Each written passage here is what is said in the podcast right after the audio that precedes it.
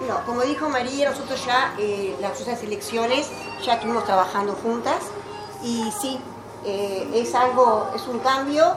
En realidad, eh, dentro del Partido Colorado no hay, no hay gente, no tenemos proyectos, no tenemos.